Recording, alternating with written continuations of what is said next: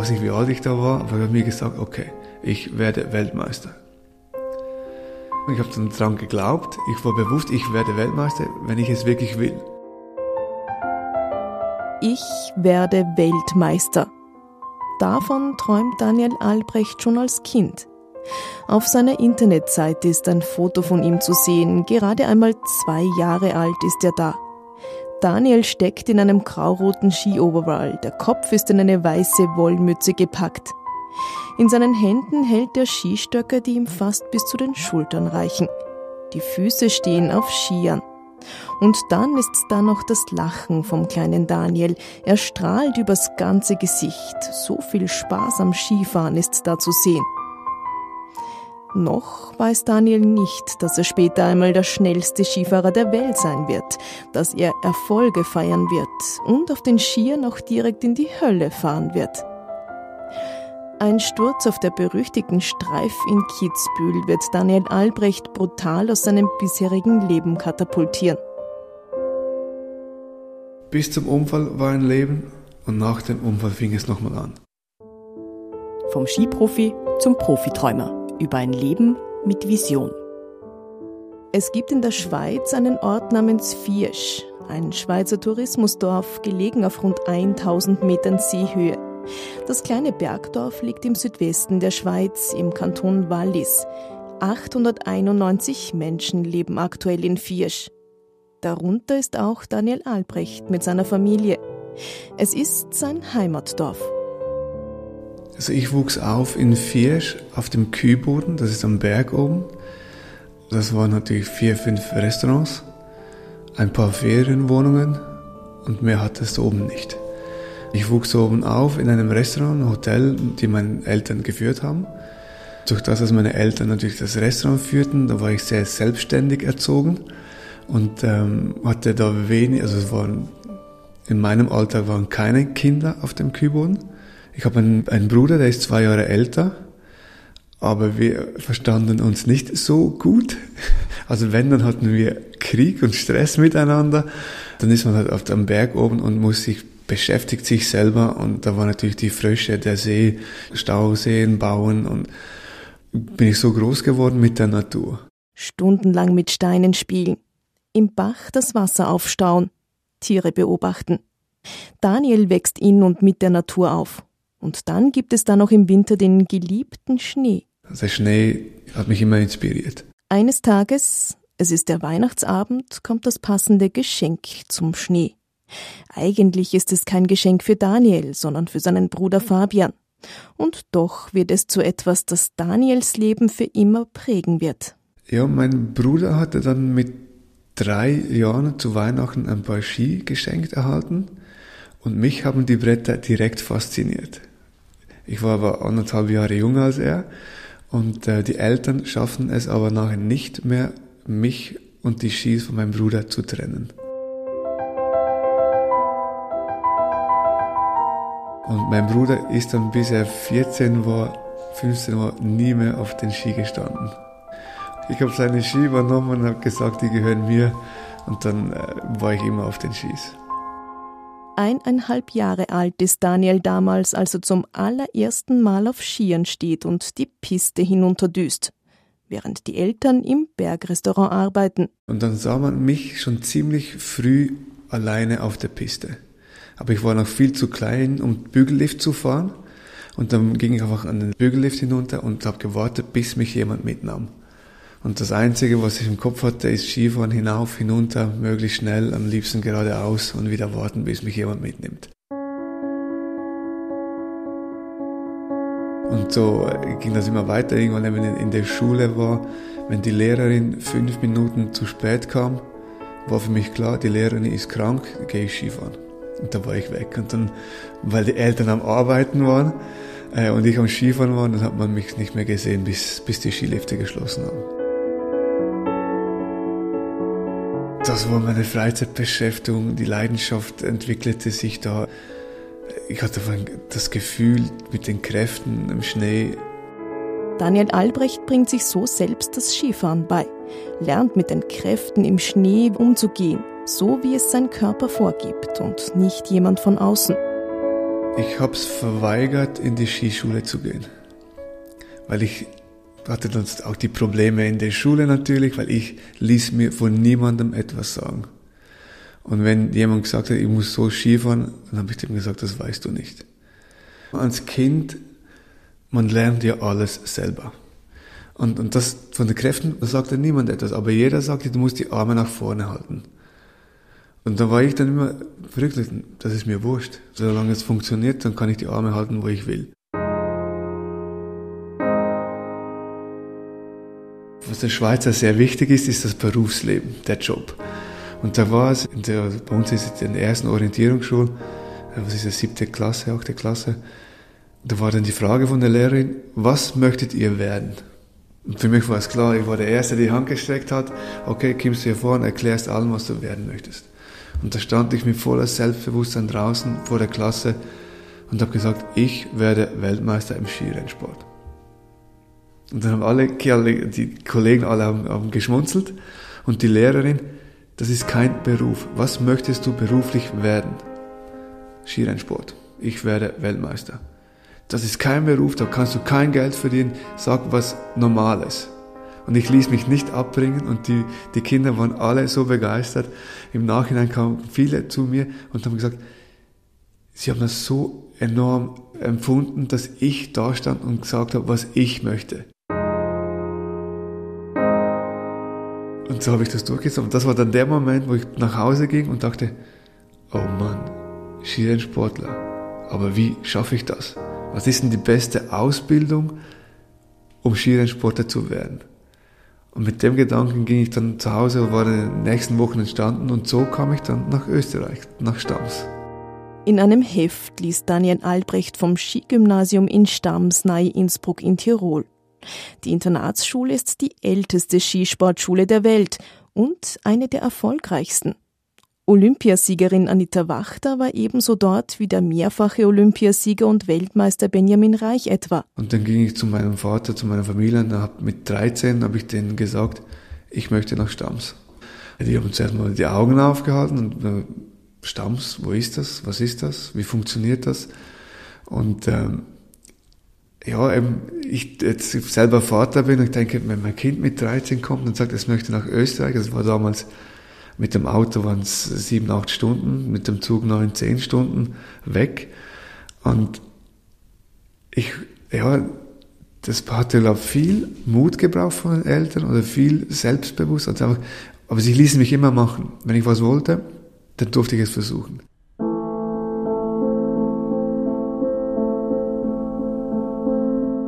Rund 60 Bewerbungen habe es damals gegeben, erinnert sich Daniel Albrecht. Nur sechs wurden aufgenommen. Auch das mag damals ein Grund gewesen sein, warum ihn die Eltern einfach gewähren ließen, sagt Albrecht. Insgeheim haben sie womöglich nicht wirklich damit gerechnet, dass er tatsächlich aufgenommen wird. Als Daniel dann die dreitägige Aufnahmeprüfung in Tirol macht, kommen auch bei ihm erstmals Zweifel auf. Er ist der Einzige, der noch nie zuvor trainiert hat. Und der einzige Nicht-Österreicher. Umso größer ist dann die Freude. Daniel Albrecht wird genommen. Ein Traum wird wahr. Oder etwa doch nicht. Das erste Jahr war Horror. Es hat mich keiner verstanden. Ich konnte mit niemandem reden, vom Dialekt her. Er hat mich keiner verstanden. Wenn ich was sagen wollte, sahen sie mich alle an. Zwei Sekunden Stille und dann treten sie sich weg und dann wird weiter diskutiert. Und, und dann ich okay, okay. Und, äh, aber wir hatten am Samstag in der Früh hatten wir Schule. Das heißt, ich konnte hier nicht nach Hause fahren mit dem Zug, die acht, neun Stunden, und am Sonntagabend wieder da sein. Und dann Schulanfang bis Weihnachten war ich einmal einen Tag zu Hause. Da ist er seinem Traum, Profi-Skirennfahrer zu werden, erstmals richtig nahe gekommen und dann das. Seine Wochenenden verschläft Daniel meist, weil er vom vielen ungewohnten Training so fertig und einfach nur müde ist. Das Skitraining an sich macht ihm zwar Spaß, aber dennoch denkt er sich damals eines. Ich mache Stamms nicht weiter. Und dann war die Aussage aber von meinem Vater, der gesagt hat, okay, dann mach das Jahr einfach fertig und dann entscheiden wir im Sommer ich soll entspannt fertig machen und wir entscheiden im Sommer. Und das gab mir eine Lockerheit, wo ich gedacht habe, okay, ich muss nicht streiten, um aufzuhören, ich muss nicht kämpfen, um aufzuhören. Ich darf im Sommer selber entscheiden, was ich machen möchte. Der Druck, etwas durchziehen zu müssen, was vielleicht doch nichts für ihn ist, fällt weg. Und dann kam die Lockerheit, die Freude und Ende Jahr hatte ich das Gefühl, die Österreicher sind doch noch ziemlich nette Leute.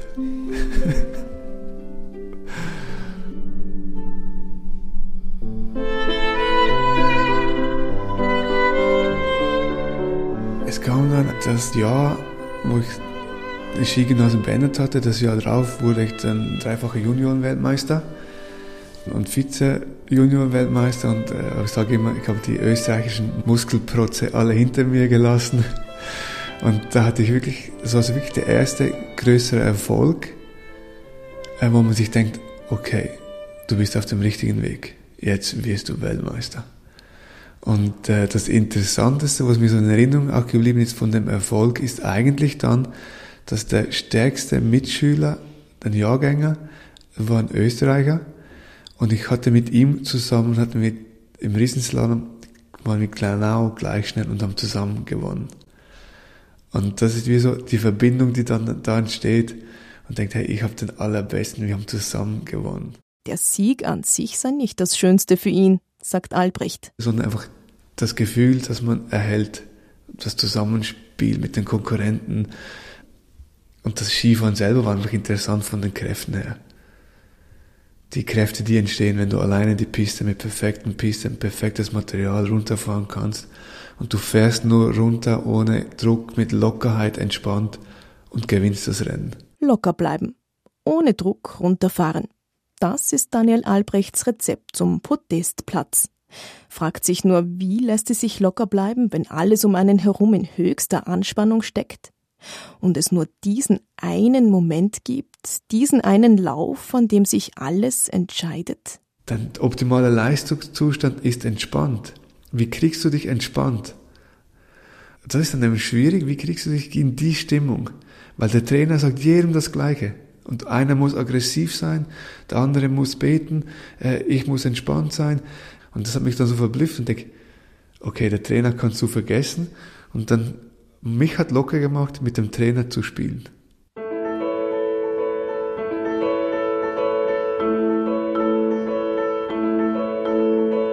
Dann weißt du, der Trainer wird nervös, der erste Wettkampf, der, er hat auch seinen Lohn, er wird auch gemessen an deinem Erfolg und er hat das Gefühl, du musst dich zu 100% konzentrieren, Vollgas geben und das Allerbeste, bla bla bla.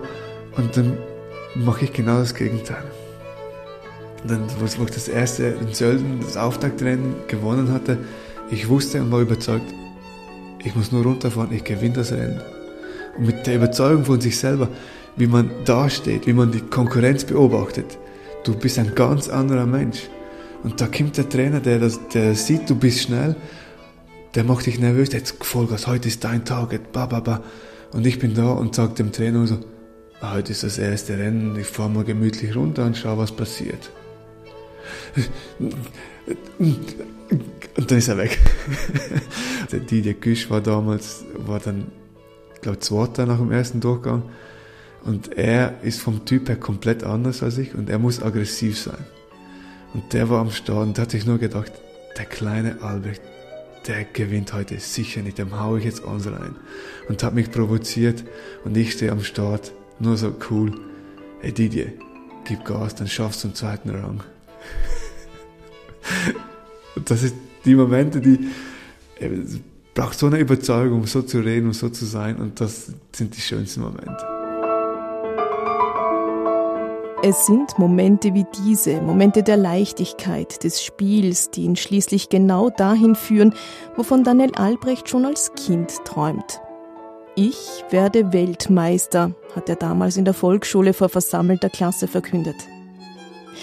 Albrecht ist 23 Jahre alt, als er im Jahr 2007 im schwedischen Åre Gold in der Superkombination gewinnt und damit tatsächlich Weltmeister wird. Im Riesenslalom wird er damals Vize-Weltmeister. Im Teamwettbewerb bekommen er und seine Kollegen die Bronzemedaille. Es folgen Jahre der Siege. In der Saison 2008-2009 gilt Daniel Albrecht als aussichtsreicher Anwärter auf den begehrten Gesamtweltcup-Sieg. Sein nächstes Ziel damals? Der Sieg auf der legendären Streif in Kitzbühel. Kurz zuvor folgt eine Pechsträhne. Eine Abfahrt nach der nächsten kämpft Albrecht mit Hindernissen, schlechtes Wetter, Stein in der Piste, Gegenwind. Und verpasst damit immer knapp die Siegerplätze. Und dann kommt Kitzbühel. Die Streif. Eine der schwierigsten Abfahrten überhaupt. Und ein Moment, der Daniel Albrecht fast das Leben kosten wird. Ich bin immer war schnell mit Lockerheit und, und Freude. Und in Kitzbühel, weil so viel einfach Pech hatte, obwohl ich Rennen gewonnen habe, aber ich habe so viel Pech, dass ich nicht zehn Rennen gewonnen. Und dann habe ich mir in Kitzbühel die Einstellung zu Hause, ich habe gesagt, es ist mir es ist mir egal, was jetzt geschieht. Ich gewinne Kitzbühel. Das ist meine Strecke. Ich liebe die Strecke und ich weiß, ich bin schnell und egal was geschieht, ich gewinne das Rennen. Und da hatte ich mir Druck aufgesetzt. Und es war nur wenig Druck eigentlich, aber es hat seine Einstellung geändert. Gehst du ein bisschen mehr an die Grenzen vielleicht, aber das reichte bei mir, dass der Sturz geschah.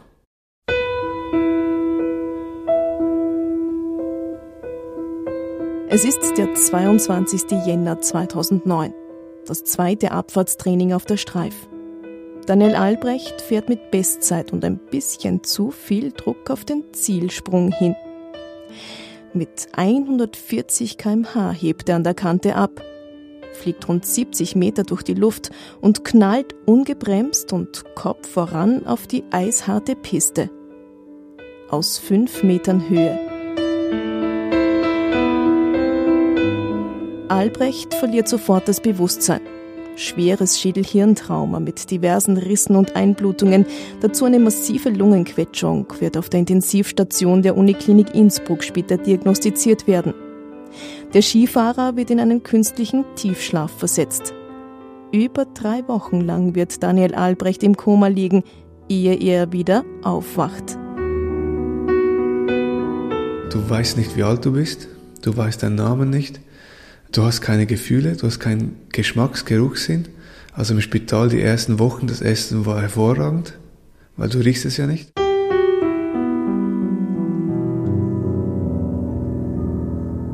Erste Gedanke, den ich habe, das erste Bild, das ich im Kopf habe, war ein Traum. Da war ich ein Elefant mit einer aufgenähten Lunge und mit der konnte ich unter Wasser atmen. Und ich war immer als Elefant am Trainieren, um unter Wasser atmen zu können. Der ganze Alltag dann im Spital ein Durcheinander, alles vergessen, keine Gefühle, alles weg, kein Geschmack, es ist nichts da, du weißt nicht, wie alt du bist, wie dein Name ist, du weißt es nicht. Aber der Traum war so klar. Und ich habe gedacht, ich sei ein Elefant mit aufgenähten Lunge. Und, und äh, im Nachhinein eben weil ich hatte mit der Lunge die Entzündungen, man hätte eigentlich die Hälfte von der Lunge fast wegnehmen müssen, aber weil der österreichische Arzt Mitleid hatte mit dem Sportler, wenn er ohne, nur noch mit einer halben Lunge wird es sicher nicht funktionieren. Und hat er sich gedacht, okay, statt äh, zwei Drittel von der rechten Hälfte wegzunehmen, muss man eh das Ganze wegnehmen. Wir warten noch einen Tag. Und plötzlich war es weg. Und dann hat das wieder funktioniert. Und, und ja, und, und was sind dann so die, für mich noch schwierig, das zu verbinden, weil der erste Gedanke dann im Spital, wo ich wach war, wo ich mich erinnere, äh, ist wirklich komplette Leere. Und wenn du nichts weißt, stellst du dir keine Fragen. Und alles, was du dich nicht selber fragst, verstehst du nicht. Und deshalb geht es dann gewisse Monate, bis man Anhaltspunkte sieht und bis man dann wieder zurück ins Leben findet. Schritt für Schritt beginnt Daniel Albrecht zu erforschen, wer bin ich eigentlich? Was mache ich gerne? Was nicht? Wer war ich? Was liebe ich oder wen? Und wie fühlt sich das eigentlich an? Liebe? Es war eine ernsthafte Frage von mir, wo ich meine Frau, meine Freundin damals gefragt habe, du, hat man eigentlich die Eltern anders gern als die Freundin? Und wenn man das die Freundin im Normalfall fragt, gibt es wahrscheinlich Schwierigkeiten. Ich war sportlich, ich war Skirennfahrer. Auch das waren Gedanken aus dieser Zeit. Und ziemlich bald nach seinem Sturz denkt sich Daniel Albrecht eines. Skifahren. Das Gefühl dabei war schön. Genau das will ich wieder machen. Ich will wieder Skirennfahrer werden. Dann sagst du das dem Arzt. Der Arzt schaut dich mit großen Augen an und denkt sich, du kannst doch nicht laufen, du kannst doch nicht essen und du möchtest Skirennfahrer werden. Wieso kommst du auf die Idee, Skirennfahrer zu werden? Ja, und dann, dann merkt man aber, solange ich nur mir geglaubt habe, mich selber hinterfragt habe, das gemacht hatte, das, was ich für richtig empfand, ging es enorm schnell vorwärts. Wenn man dann aber irgendwann mal realisiert, oh, ich kann das gar nicht einschätzen, weil ich ich höre mal auf das Umfeld und das Umfeld hat jedes eine Meinung und solange du aber machst, was du denkst, funktioniert es, aber wenn du dann das machst, was dir gesagt wird, funktioniert es nicht mehr. Und bei mir ist das extrem, da funktioniert es wirklich überhaupt nicht mehr. Das Umfeld vergleicht dich mit deinem alten Leben, erinnert sich Daniel Albrecht. Du bist dann nicht mehr das Kind, das neu erwachsen wird. Also wenn du nicht, sagst du, die Linkskurve oder nicht mehr laufen kannst, nicht mehr Treppen laufen kannst, dann sagen sie im Kind, sagen sie, hey ja, du versuch es noch einmal, du schaffst es, du schaffst es, geh, komm, los, los. Also im Erwachsenen, bei mir hat man gesagt, ja, früher ging das so und dann ging das so, hast du so reagiert und du hast von morgens bis abends nur Druck. Meine Frau, die Kerstin, war eigentlich die einzige Unterstützung, weil die hat mich akzeptiert, wie ich bin und wollte mich genau aus der Situation von dem Niveau weiterbringen.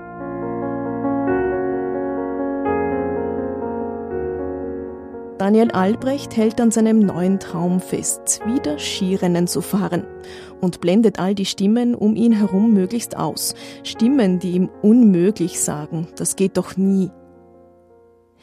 22 Monate nach seinen schweren Verletzungen, es ist der 5. Dezember 2010, fährt er wieder sein erstes Weltcuprennen und schafft das Unmögliche.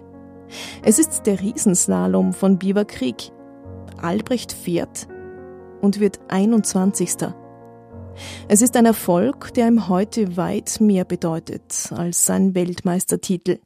Es ist wirklich so, da wo ich jetzt stehe, stehe ich nur, weil ich es erlebt habe. Wie ich es erlebt habe, war mit dem Wissen zur damaligen Zeit, habe ich so reagiert, wie ich es für richtig empfunden habe. Und es war wirklich so, das Comeback-Rennen, das war in Beaver Creek, der 21. Platz, wo ich eigentlich alle überrascht habe. Ich habe selber mich überrascht. Weil mein Ziel, ich weiß noch, in dem Winter vor dem Weltcup-Start war für mich klar, das ist der Winter, ich komme zurück, ich werde wieder Rennen gewinnen. Da war dann die Aussage, ja, gewinnen, bla bla bla, okay, ich werde wieder zurück in den Weltcup kommen.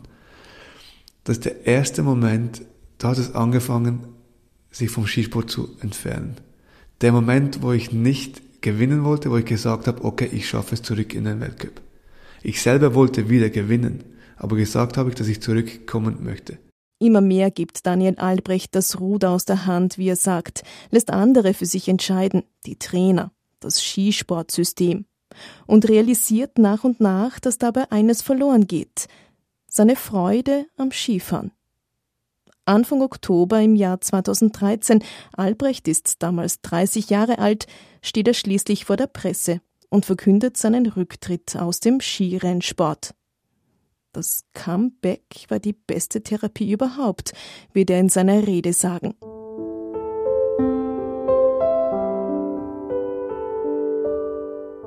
Und danach? Wer ist Daniel Albrecht, wenn er kein Skirennfahrer mehr ist? Wie lebt er heute? Und wovon träumt er? Es folgen Jahre der Suche nach sich selbst, nach Sinn, und Jahre des Aufbaus. Albrecht und seine Frau Kerstin gründen eine Familie. Ihre Tochter Maria ist heute sechs Jahre alt. Zwei Hunde gehören auch zur Familie und ein Haus, das Daniel Albrecht selbst entworfen und gebaut hat. Es ist ein besonderes Haus, ein Mondhaus, entstanden aus der Frage, wie geht gutes, gesundes Wohnen in einer natürlichen und umweltschonenden Umgebung? Albrecht kommt so auf die Waliser Holzhaustradition und auf den Österreicher Erwin Thoma und baut sein eigenes Haus aus Mondholz. Gründet eine Firma, mit der er zeigen will, wie natürliches Bauen in und mit der Region geht. Auch da hat es zuvor wieder viele Stimmen gegeben, die ihm gesagt haben, das geht doch nie. Aber so leicht lässt sich Albrecht nicht von seinen Ideen und Träumen abbringen. Und dann gibt es da noch eine viel größere Idee, die Daniel Albrecht verwirklichen will. Es ist die Vision eines ganzen Dorfes an Holzhäusern, konkret ein Lernzentrum für Kinder. Mit einem Ziel, den Kleinen und Großen die Möglichkeit zu geben, ihre Träume zu entfalten. So wie er es als Kind erleben durfte. Ganz sich selbst zu sein und seine Talente leben und entwickeln zu können. Campus B hat Daniel Albrecht sein Herzensanliegen getauft, ausgesprochen wie das englische Wort be, übersetzt sein. Der Gedanke, wenn du 20 Kinder hast, wenn du 250 Kinder hast in einer Schule und die 250 Kinder dürfen sich entdecken und die Erwachsenen sind Begleiter und helfen. Was entsteht daraus? Der Campus B wird der Ort der Geborgenheit, wo jedes Kind und Jugendliche seinen Traum erfolgreich leben kann. Jedes Kind kann seine Authentizität freien Laufen lassen. Groß denken, das Unmögliche denken und möglich machen. Es wäre nicht das erste Mal, dass Daniel Albrecht das in seinem Leben schafft. Derzeit plant er eine Recherchereise zu seinem Campus B-Projekt. Im kommenden Frühjahr will er nach Bhutan reisen in das Land des Glücks, um dort Schulen zu besuchen, Minister zu treffen, sich für seine große Vision inspirieren zu lassen. Ich möchte immer das Unmögliche versuchen zu erreichen. Und ich möchte nie eingeschränkt werden, ich möchte immer frei sein, ich möchte immer leben können. Und da stellt man sich dann die Frage, was ja jeder sagt, du musst glücklich sein, aber keiner weiß, was er braucht, um glücklich zu sein. Im Moment habe ich dann jetzt extrem gesagt das Gefühl, das Glück wird gekauft Durchs Marketing ist es halt das Auto, ist es halt der Ferienort, ist es, sind es die Kleider. Ähm, aber wenn du jetzt wirklich die Freiheit, komplett alles frei ist, was macht dich glücklich als Mensch? Glaube ich, es ist sehr, sehr wenig, das du brauchst.